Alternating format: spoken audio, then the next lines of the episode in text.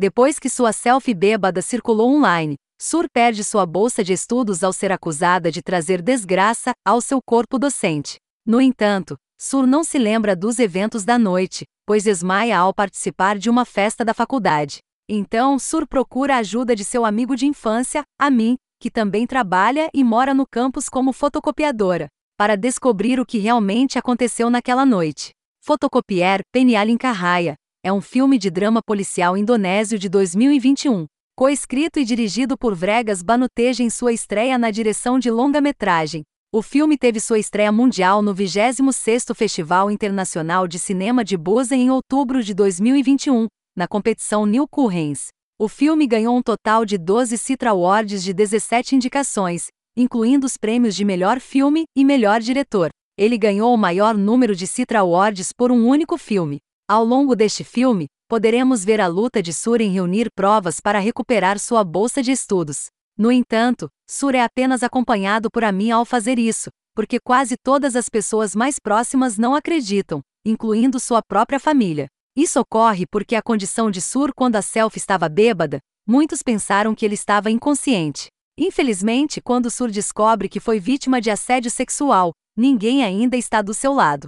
O pai de Sur achou que era culpa do filho por ter se embriagado, enquanto Campos procurava segurança para proteger seus nomes. Uma vez que obtém forte apoio e evidências, Sur ainda perde para os perpetradores que têm poder maior que ele. A história de Sur é certamente semelhante à luta das sobreviventes de violência sexual na Indonésia, que é muito difícil de encontrar justiça. Às vezes, eles precisam se virar sozinhos sem a ajuda da agência que deveria acompanhá-los ou esperar até que o caso se torne viral. No entanto, suas lutas também às vezes são em vão, porque o agressor tem mais poder como a experiência de Sur. Este filme pode realmente nos conscientizar de como é difícil para os sobreviventes de violência sexual buscar justiça na Indonésia, porque é muito semelhante à condição original. De fato, tão realista, este filme terá o potencial de evocar traumas se assistido por um sobrevivente. Além disso, o final deste filme é bastante depressivo e pode estragar o humor de quem o assiste. A história do filme Copywriters of Light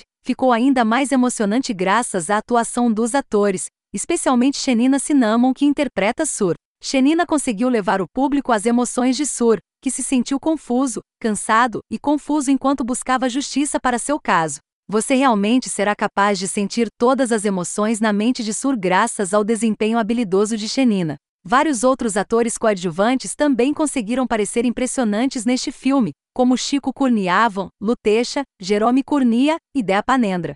No entanto, de acordo com Kinsir, o ator coadjuvante que mais roubou a atenção é a figura de Giulio Parenquan que interpreta Rama. Giulio apareceu com sucesso como um personagem que parecia calmo e inocente no início do filme, na verdade, Rama é na verdade o principal culpado com o fetiche desviante que abusou de Sur. A performance teatral de Júlio durante a cena teatral de Rama, antes do final do filme, também é digna de aprovação, porque pode deixar o público furioso.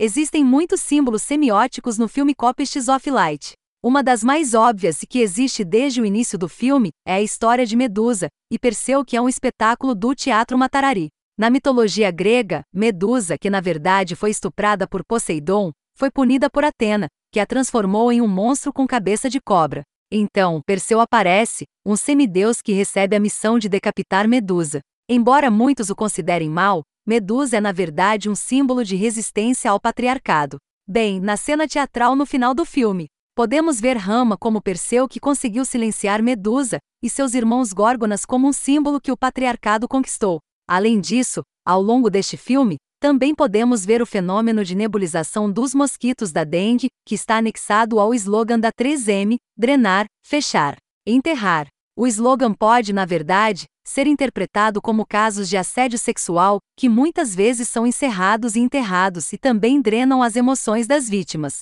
A presença de vários símbolos certamente torna este filme ainda mais dramático do que o habitual.